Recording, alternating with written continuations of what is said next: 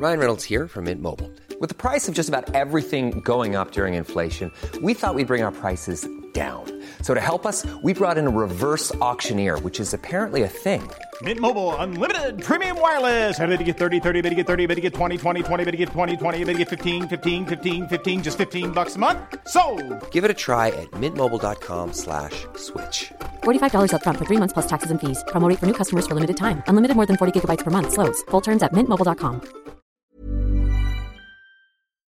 Yeah.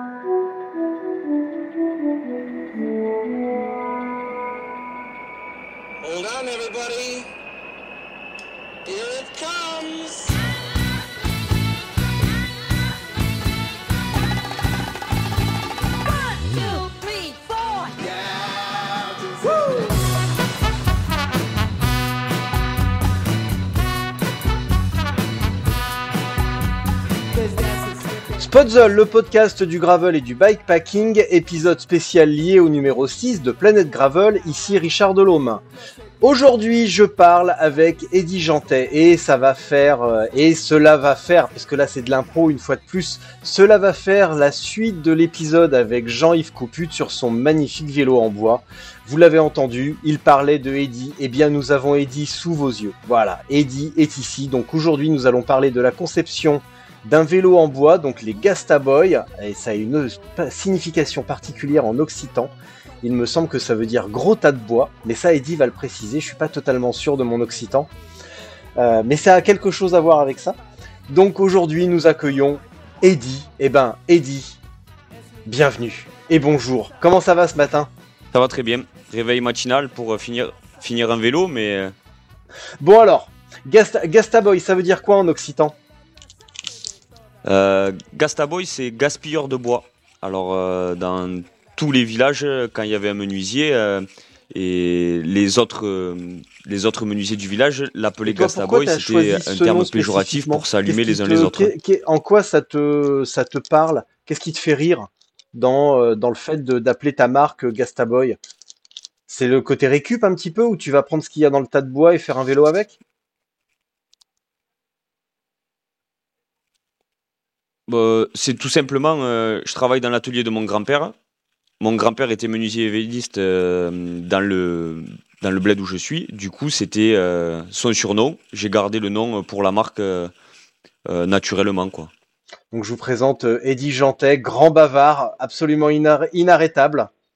Quand il commence à parler, rien ne peut l'arrêter. hein, dans la grande tradition des Occitans et des gars du Sud, qu'il faut sans cesse interrompre pour essayer d'en placer une. Voilà, bravo, bienvenue Eddie.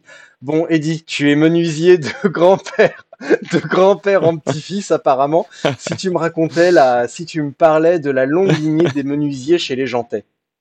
Bah, mon, grand-père a monté l'atelier en 62. Donc ils ont racheté la, ils ont racheté la maison là où ils sont, ils ont monté cet atelier-là. Euh, ils ont travaillé jusqu'à 5 dans un tout petit atelier de 80 mètres carrés.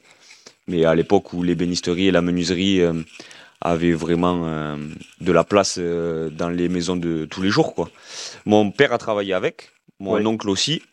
Et aujourd'hui, moi, je travaille avec mon oncle dans l'atelier, on le partage.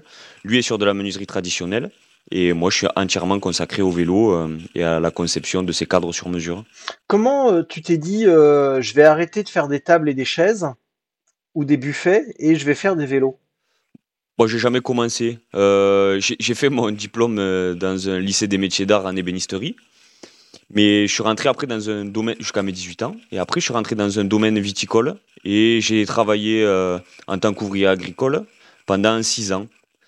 Mais en étant ouvrier agricole, je me suis euh, dirigé vers le cyclisme, mais le sport. Et, et j'en ai fait en compétition amateur euh, pour le plaisir, mais ça rythmait quand même mes journées. C'était quatre, euh, quatre entraînements par semaine. Et je suis tombé sur des vélos en bois sur Internet. Toujours ayant cette fibre-là et cet amour des, du travail du bois, de l'artisanat d'art, de tout ça, je me suis dit pourquoi pas, ça fonctionne. On va essayer d'en faire un. Euh, J'en ai fait un, deux, et j'ai monté ma société comme ça, en n'ayant qu'un seul but, c'était de commercialiser vraiment et de créer ces vélos, ces vélos Gastaboy, quoi. Qui, euh, qui, euh, d'où venait le premier vélo euh, en bois que tu as vu? C'était euh, vers chez toi ou euh, ailleurs? C'est qui, qui faisait ça? Ah, je me suis renseigné, j'ai dit pourquoi pas vélo en bois. J'ai tapé vélo en bois, je suis tombé sur la marque euh, Piccolo au Canada. Ouais, ouais, ouais. Je crois aujourd'hui c'est Scylla- je crois que c'est Scylla aujourd'hui. Et, Ouais. et Ah ouais, Ils sont super, ils sont super sympas d'ailleurs. Ouais, bah, franchement, c'est ceux, c'est eux qui m'ont donné envie de faire ce que je fais aujourd'hui, quoi. C'est parce que j'ai vu que ça fonctionnait, j'ai vu qu'il y avait une économie qui était possible, un vrai travail abouti derrière. Euh, j'ai dit bon, euh, pourquoi pas essayer de faire les miens avec ma patte et d'amener quelque chose qui me ressemble un peu et qui m'anime vraiment, quoi. Donc euh, ça a démarré comme ça. Alors ça veut dire quoi euh, comparé euh, à une autre marque de vélo en bois, donc euh, Piccolo, an- anciennement Piccolo, maintenant Scylla, basée à Montréal. Euh, ça veut dire quoi quand on crée un vélo en bois, donc avec des fibres naturelles, avec des, des essences de bois, quelque chose qui te ressemble? Si tu étais un arbre, tu serais lequel? Euh, ça, franchement, euh, je, tombe amoureux de tous. Euh, Ils, ont tous leur personnalité. Quand on parle euh, du, du noyer, c'est vraiment la noblesse avec quelque chose de très feutré à rouler, léger, confortable, facile à travailler, avec une possibilité de faire des formes. c'est fou à travailler, quoi. Et après, on a le chêne qui est vraiment ce côté brutal aussi, ce côté bien plus dynamique, bien plus. Donc, euh, vraiment, je m'attache à chacun. Chaque vélo que je fabrique, euh, il, passe 200 heures entre mes mains. Donc, euh, que je le fasse en chaîne, en noyer, en frêne. Là, je suis en train d'essayer du wenge, c'est un bois exotique. Ah, je m'y attache tous. À chaque fois, c'est pas. Au début, j'ai toujours des a priori, puis ça finit toujours par être mon vélo préféré, quoi. Donc, c'est. En choisir un, c'est compliqué. Ouais, t'es un garçon facile, toi, tu tombes facilement amoureux. hein. Ouais, c'est ça. T'es un grand romantique en fait. T'es t'es trop fleur bleue finalement. Ouais, voilà, c'est. Ouais, carrément. mais C'est pour ça, du coup, euh, je tombe amoureux de chaque Tu, vélo. tu- tu utilises combien d'essence de, de bois finalement au total? Parce que là, tu m'as parlé du noyer, tu m'as parlé Ouais, du pour- chêne, euh, du euh, bois africain dont j'ai, dont je, je n'oserais pas écorcher la prononciation. Ouais, j'ai- j'utilise. euh, J'ai débuté avec du frêne, parce que c'est ce que j'avais vu sur les autres fabricants, en me renseignant après. Puis un jour, on m'a dit chêne, tu n'y arriveras pas, c'est trop lourd, trop cassant. euh, donc, euh, c'est vrai que dans sur le papier et sur la théorie, c'était pas le bois destiné. Puis, par curiosité, j'ai essayé d'en faire un qui avait exactement les mêmes, les mêmes caractéristiques et les mêmes géométries que mon cadre euh, qui était en frêne. Et je me suis rendu compte qu'il y avait un réel changement de comportement dans le, dans dans le vélo. Quoi. Ah, je dis, bon, de là, il faut essayer en noyer. Donc j'ai essayé en noyer, encore un comportement différent. Donc aujourd'hui, c'est les trois, les trois essences que je maîtrise. Euh, J'arrive en associant certaines fibres avec certains bois, à orienter le comportement du vélo. Alors pour faire simple, on va schématiser, c'est le noyer, c'est du titane, le chêne, c'est du carbone, et le frêne, ben, c'est un peu le plus polyvalent, donc il a les avantages de l'un, mais aussi les inconvénients de l'autre. Donc bon, c'est la, la première approche. Ça reste un très très bon bois, hein, euh, c'est le, mais c'est le plus polyvalent. Quoi. Il aura moins de caractère et moins, moins d'identité. Et là, je suis en train d'expérimenter un, un bois, le wenge, justement. Alors, pour la prononciation, c'est un wenge. Wenge, d'accord. Et euh, c'est ouais, il est il est sensiblement similaire au, chêne en termes de poids, mais par contre euh, il va être un peu plus rigide. Et c'est un bois qui est aussi beaucoup plus foncé. Il est noir, euh, noir marron, donc euh, en termes d'esthétisme, et c'est un bois semi précieux, donc il y a aussi un, intérêt à, j'ai aussi un intérêt à, à aller chercher quelque chose qui attise ma curiosité comme ça, à savoir où je peux aller. J'en ai fait un pour de la déco et pour un, pour un événement euh, où je vais exposer l'Arbre Blanc à Montpellier. C'est une galerie enfin, en, en acajou, donc en bois rouge, euh, verni avec des reflets. Enfin, voilà, on essaye de faire euh, des pièces différentes suivant les bois, mais aussi d'y trouver un intérêt technique pour pouvoir après le proposer à des cyclistes qui, eux, veulent un vélo euh, qui, a, qui répond à une attente. Est-ce que tu mélanges euh, les essences pour un, pour un vélo? Parce que là, tu m'as parlé de la Alors, rigidité du, du chêne, de la polyvalence du frêne. euh, si je me souviens bien. Euh, est-ce que il est possible de mélanger parce que c'est pas un monobloc, Jean-Yves m'a dit, c'est de la. Là, il va falloir que tu me le réexpliques. La mêlée collée. Voilà. Euh, est-ce que tu mélanges pour justement modifier le comportement parce que tu as dit pour schématiser tel bois c'est le titane, un autre c'est le carbone, sauf qu'il y a différentes évidemment qualités de carbone et de titane. Donc est-ce que tu peux jouer sur l'épaisseur, les mélanges de euh, de- d'essence pour un tube pour affiner un petit peu le comportement selon le, le résultat souhaité? Alors, oui, oui, ça c'est. Alors, au début, je disais non, parce qu'il y a déjà, il y a déjà les essences qui ont une propriété. Et en plus de ça, comme chaque géométrie que je crée est adaptée à la morphologie du client, euh, on peut déjà jouer sur les sections, l'inclinaison des fibres de même bois pour euh, ajuster le comportement du vélo. Rajouter encore une essence, pour euh, rentrer, ça serait continuer à mettre des micro-ingrédients dans la recette pour peaufiner un goût qui serait presque pas Perceptible euh, décelable. Ouais, ouais.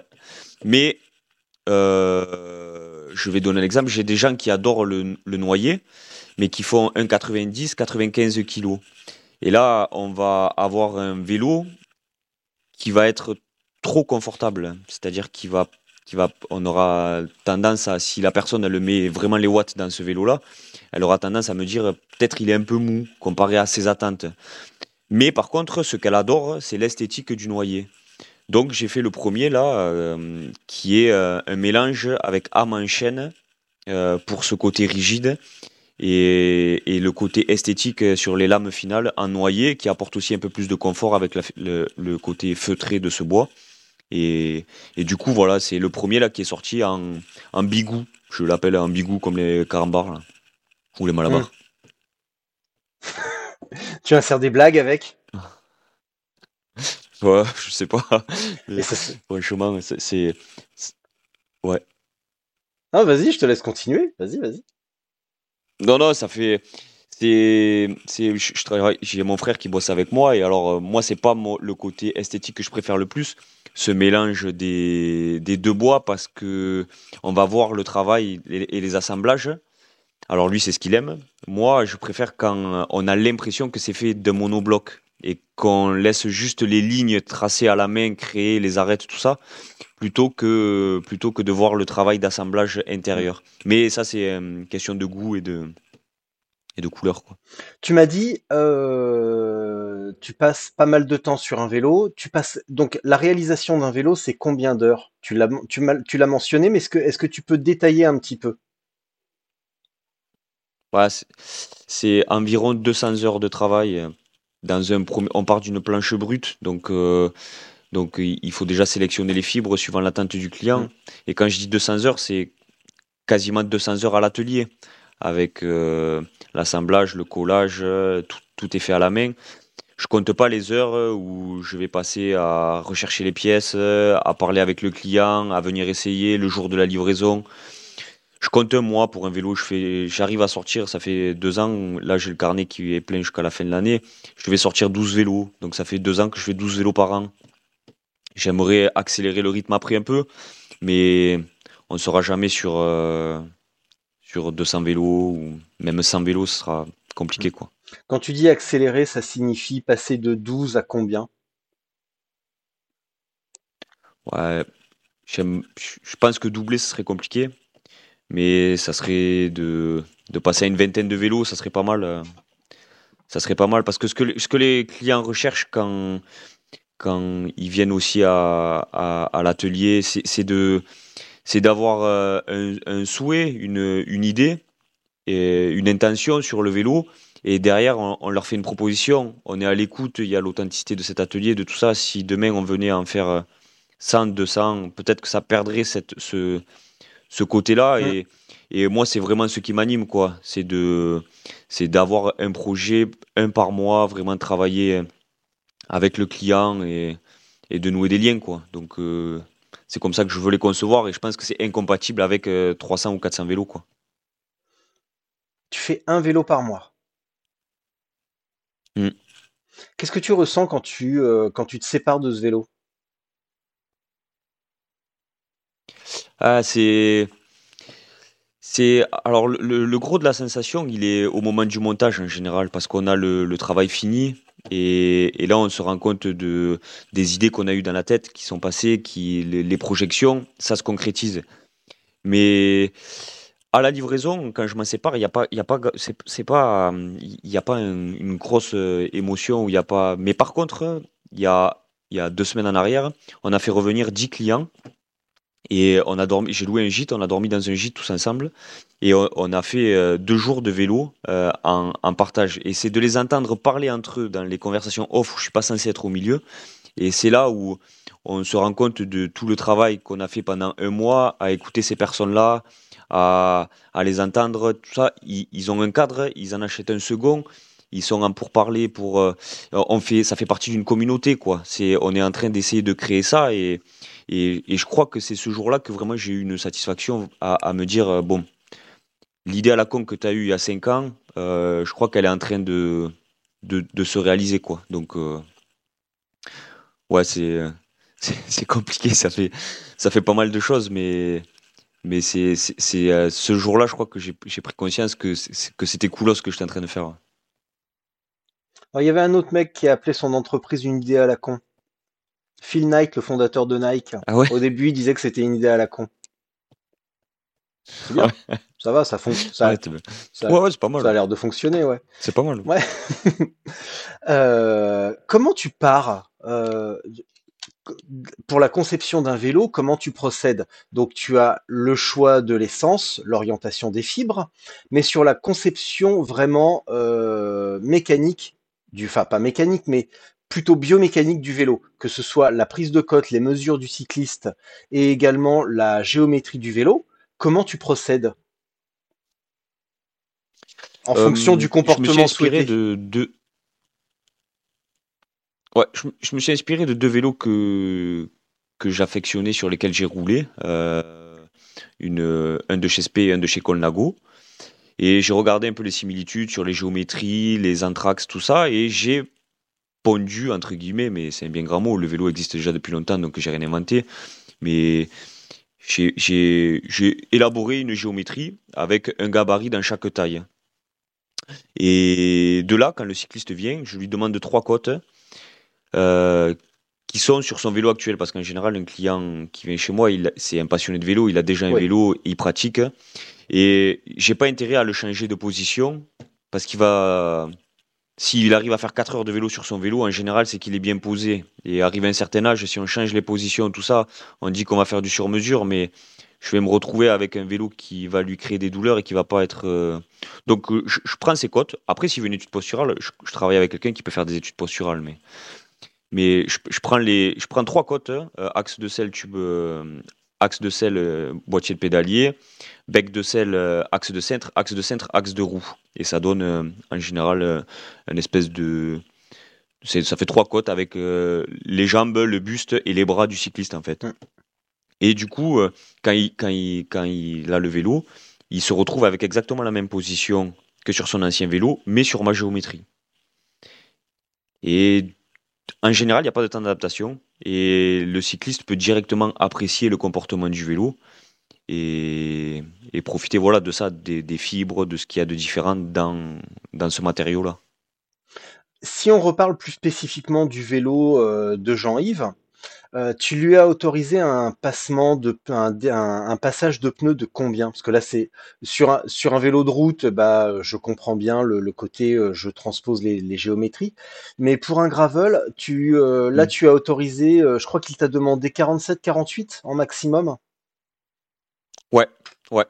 Comment tu fais pour, 47, comment tu fais 48, pour comment t'as fait pour faire passer 47-48, sachant que euh, aujourd'hui bien des fabricants euh, entre guillemets euh, génériques ou en tout cas des marques vraiment installées soutiennent que c'est compliqué de faire passer plus que 45-47, alors que bon, on a aussi beaucoup d'exemples de marques qui passent du 50, 53, 57, mais avec des supercheries de design. Toi, avec le bois, comment tu fais pour passer euh, 47, 47, 48? Euh, l'artisanat, c'est c'est la force de l'artisanat, c'est de s'adapter à une demande et de travailler avec les mains sur le produit directement. Donc euh, j'ai j'ai établi la longueur des bases, je me souviens plus, mais je crois qu'elle est pas bien longue. On a un 41 7, je crois, ou 42. Et Ouais, court, hein. j'ai rajouté du bois. Euh, ouais, ouais. Ouais. J'ai rajouté du bois côté euh, opposé pédalier et pour avoir une base assez large pour garder cette rigidité dans le vélo et j'en ai supprimé un peu euh, côté pédalier. Et il fallait un, un pédalier avec une ligne de chaîne assez large aussi.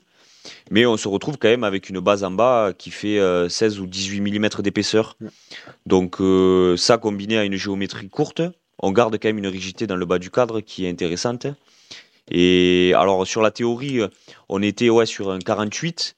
Euh, moi au pied à coulisses, j'avais 53. Et euh, on s'est rendu compte que quand on monte un pneu, euh, il faut dessus euh, un 45, c'est bien quoi. Au- Au-dessus, euh, s'il y a un peu de boue, un peu de, Ouais. un peu de passage comme ça, c'est compliqué, mais mais on a, on- il a un pneu en 44 dessus euh, qui, qui fonctionne bien, je crois. Donc, tu as, finalement, une- au niveau du boîtier de pédalier et du départ des bases, euh, un, un design assez, euh, un petit peu asymétrique parce que tu n'as pas les mêmes épaisseurs à gauche et à droite. C'est un petit peu asymétrique. Ouais. Ouais. Est-ce Oui, que oui, avec oui, du bois, il serait possible de reproduire vraiment euh, la, le- la forme asymétrique euh, des, des Open ou des, bah, de la plupart des vélos maintenant, avec vraiment un- une asymétrie au niveau du boîtier de pédalier, du départ des bases. Donc avec vraiment une courbure qui autorise un, un- un passage de pneus plus large. Euh, Commande-moi un vélo et je le fais. Euh, euh, sur le sur le Alors prototype attends, de je, Jean-Yves, attends, je cherche ma carte. une. Je sais pas, je, c'est, c'est quand même dingue parce que je, étonnamment, je ne sais pas où je l'ai foutu ce matin. Donc je suis vraiment désolé, mais je, je vais, je ça- vais, je vais devoir ajourner le projet.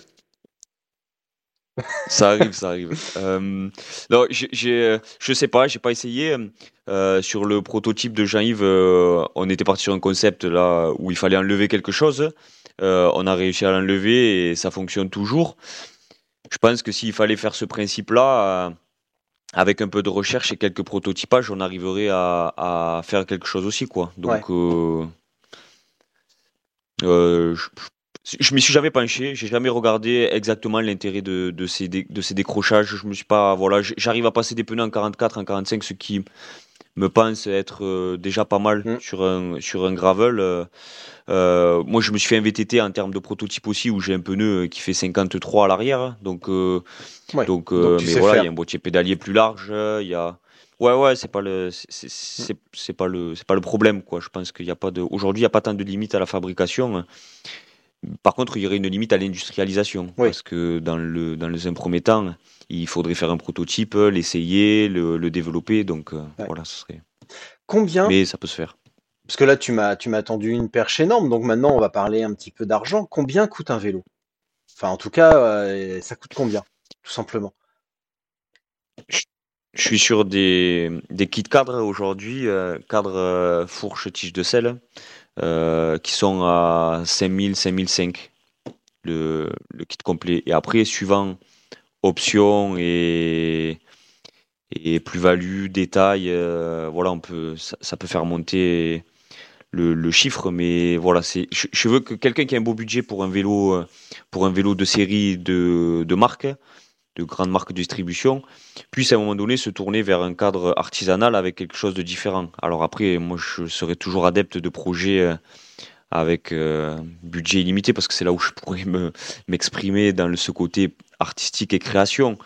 Mais, mais voilà, les entrées de gamme, enfin, les, les, les, les prix sont de 5005, 5000, 5005, un kit cadre, un kit cadre euh, sans le guidon, parce que le guidon, toujours, il y a des gens qui veulent. euh, J'ai des clients qui veulent des guidons en alu, d'autres qui veulent des, des monoblocs, des tout ça. Donc euh, ça, euh, ça fait vachement varier le prix du, du kit cadre, Ouais. sachant que la fourche et le tube de sel, c'est toujours moi qui les fournis.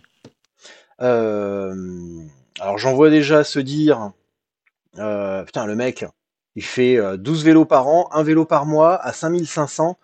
L'enfoiré, il se fait cinq fois le SMIC. Bon, à la fin du mois, quand vendu ton, quand t'as vendu ton vélo, euh, que tu as enlevé euh, charges, impôts diverses, euh, globalement, il reste combien sur la vente d'un vélo? Histoire de démystifier euh, cette idée que Eddie Jantet roule sur l'or et va bientôt s'acheter une Tesla. Euh, je me verse pas de, me verse pas de salaire encore. Euh, c'est voilà, je suis dans le développement de la société, et je travaille de ma passion. Donc ok, bon pour l'instant on, verra après. Ça me remplit le frigo, mais euh, euh, voilà, j'ai fait un investissement dans le showroom à l'étage de mon atelier, 80 mètres carrés de showroom. Donc l'argent il reste dans la société, c'est pas moi qui. Euh, moi je vis de ma passion, je bosse. J'aimerais qu'à terme, euh, mais il, il reste pas grand chose quoi, parce qu'une fois qu'on a enlevé la TVA, tout ça euh, 200 heures de travail, et si on le rapporte, euh, rapporte au taux horaire, je, je travaille même pas à 20 euros de l'heure. Un ébéniste traditionnel, c'est 45 euros de l'heure pour faire un meuble, quoi. Demandez à un ébéniste qui vous fabrique l'intérieur de votre- maison sur lequel il va bosser un mois, je pense que la facture, elle sera pas de 5005, quoi. Donc, euh, donc euh, voilà, tout est relatif. Il faut rester euh, sur un prix qui reste ceux du vélo pour que les gens qui sont amateurs de vélo puissent euh, venir dans ma philosophie. Mais après, il y a aussi ce- cette envie que j'ai, c'est de créer un vélo. Je- J'aurais plus adepte de créer un vélo à 100 000 euros par mois, par, an, que, que 10 vélos à 10 000. Donc, euh, mais, voilà, c'est dans les projets, c'est dans les choses comme ça. Ça, peut se faire, ça va se faire, je, je l'espère. Donc, euh, c'est comme ça que je veux voir la société. quoi. C'est pour ça que c'est Artformance aussi, Gastaboy Artformance. C'est de l'art et de la performance. Et je souhaite vraiment le mettre en place, ces vélos, avec, une touche d'art quoi, dedans. Bah voilà, je crois qu'on a fait le tour, Eddie. Est-ce que tu as quelque chose à ajouter? Est-ce que j'aurais oublié de parler de quelque chose? Ou est-ce qu'il y a quelque chose que tu aimerais euh, vraiment dire? Est-ce qu'il y a un sujet dans qui touche tes vélos que tu aimerais aborder? Quelque chose auquel je n'aurais pas pensé? Moi, je pense que, euh, que globalement, euh, on a fait le tour. Après, euh, ouais, ouais, je pense qu'on a fait le tour. Le côté technique, le côté. Chaque vélo est une pièce unique, quoi. Ils sont tous numérotés. Donc, chaque client, euh, chaque client se l'approprie du moment où, où il passe commande. Et là, j'ai des commandes qui sont faites, qui sont passées pour décembre. Euh, on a déterminé, un, budget, un devis. Mais j'ai dit, OK, on valide avec un acompte, mais jusqu'à le début de la fabrication, euh, on le fait évoluer, quoi. Moi, je vais peut-être euh, évoluer sur les six prochains mois en termes de fabrication. Le client aura peut-être des nouvelles idées, tout ça. Donc, c'est vraiment. on a une intention à la base. On est séduit par la démarche de ces vélos différents en bois qui sont conçus sur mesure. Donc, on fait évoluer ça et jusqu'au moment de le- du début de la fabrication, on peut personnaliser et, et on se laisse à et on se laisse à échanger pour, pour justement faire ça quoi. Un vélo unique à chaque personne. Euh, question subsidiaire. Euh, Jean-Yves casse son vélo ou euh, prend une grosse chute. Comment se passe la, ré- la réparation d'un d'un Gastaboy? Est-ce que c'est réparable? Est-ce que c'est réparable? Ouais ouais, il y a, des endroits qui sont creux, mais il y a des endroits qui sont pleins. Les endroits où il y a les chocs, euh, notamment les bases et les haubans, euh, sont des endroits, sont des pièces pleines. Donc euh, déjà pour le casser, il faudrait vraiment avoir un, un gros choc latéral ou quelque chose comme ça. Mais comme c'est grossièrement un pulse de 40 à 50 pièces, le vélo, si vraiment il, il y avait quelque chose à réparer, c'est faisable. Après, tout dépend la, tout dépend l'endroit, tout dépend la gravité. Est-ce que pour réparer, j'aurais pas plus de temps qu'à fabriquer? Bon, voilà, c'est. Mais chez, chez deux clients qui ont eu des. J'ai un client qui a eu un accident de voiture et un client qui est tombé euh, en vélo. euh, on a changé la fourche, on a changé le guidon qui était en carbone et le cadre est toujours là, quoi. Donc, euh, donc je, je suis pas tant sceptique sur cette, sur ce côté fragile qu'on pourrait avoir et, et dans les, dans les idées. Les baguettes de, les baguettes de tambour, euh, les manches de marteau, tout ça c'est fait, c'est fait en bois et avant de le casser, faut y aller, quoi. Donc, il y a pas, ouais, voilà. Ouais, ouais. Ça se casse hein, quand même. hein. Franchement, ça se casse bien. hein. C'est pas, Ouais, quand tu, euh, se- selon le genre musical que tu vas employer, selon le, le type de baguette, euh, euh, un abus de rimshot et euh, ça y est, c'est fini, il n'y a plus de baguette. Hein, donc, euh, Ouais, mais parce qu'il y a du contact avec le métal. il y a- Ah bah oui. ça- ça- faut Ah bah oui. C'est Oui, parce oui. qu'il faut, faut pas taper, faut taper sur la peau aussi. Faut pas taper sur le. Ah bah ça, ça dépend. C'est- comme tout. Le cerclage. c'est comme tout. Si tu ça, le- taper sur le cerclage, donc euh, un rimshot, euh, ça donne aussi ce son, euh, ce son est hyper métallique, hyper agréable. Donc sur certains trucs, euh, le rimshot est absolument indispensable. Mais c'est vrai que si tu joues que comme ça, c'est pas terrible quand même. hein. Euh, Ouais, Est-ce que ouais. qu'est-ce que ça te fait? Et je conclurai là-dessus. À moins que j'ai d'autres idées, euh, d'autres questions qui me viennent par hasard. Qu'est-ce que qu'est-ce que ça te fait euh, la perspective euh, que Jean-Yves, le jour où il va décéder, qu'il se fasse incinérer avec son vélo? Tu savais ça? Ouais. Le mec est bizarre. hein, De toute façon, moi je l'ai toujours, je l'ai toujours trouvé hyper bizarre comme mec. Donc euh, Ouais, mais moi j'ai toujours adoré les gens qui sont bizarres parce que c'est vraiment euh, une personnalité avec euh, une passion et quelque chose qui l'anime et qui va pousser jusqu'au bout. Alors, outre le, outre le, le, le fait du, du vélo et que ce soit le mien et tout ça, c'est plus la philosophie qui me. C'est-à-dire que c'est la passion qui aura animé sa vie et ça va, celle qui va animer sa mort. Donc, euh, voilà, il y aura. euh, c'est- philosophique, c'est imagé, c'est tout ça, mais, mais je suis content de pouvoir lui proposer ça. Si mon cadre va lui proposer ça, de pouvoir se faire incinérer avec, ah, il n'aurait pas pu le faire avec un autre, donc euh, c'est un honneur. Quoi. ah bah c'est sûr qu'avec un vélo en acier, ça aurait pris beaucoup plus de temps il aurait fallu un bien plus gros barbecue, ça c'est certain. ça c'est une certitude. Mon petit Eddy, je vais te laisser pour ta minute de solitude. Donc merci. De toute façon, je te reprends après. Je coupe la caméra et le micro. Euh, quand tu as terminé, je reviens en ligne. D'accord? À tout de suite. Tu dis ce que tu veux. Tu as une minute, deux minutes. Tu t'exprimes. C'est un espace d'expression pour euh, un artiste tel que toi. Ok? À tout de suite.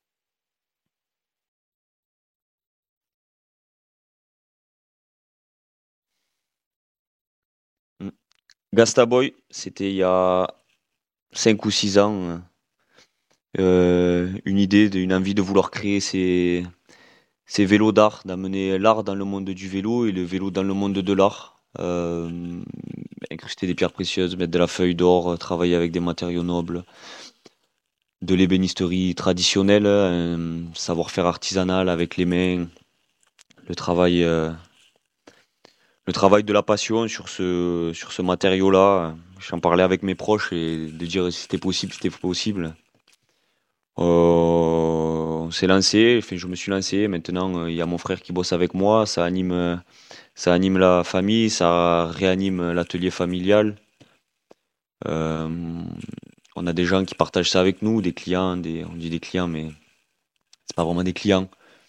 On est, euh, on est aujourd'hui euh, sur l'expérience Gastaboy et c'est ce qu'on veut, continuer à, développer avec des, événements, des petits stages, des immersions. On va faire découvrir notre, région, notre savoir-faire, notre façon de voir le vélo, notre, philosophie au- autour euh, de ce projet. Donc, voilà, ça s'anime aujourd'hui et ça s'anime et ça nous anime.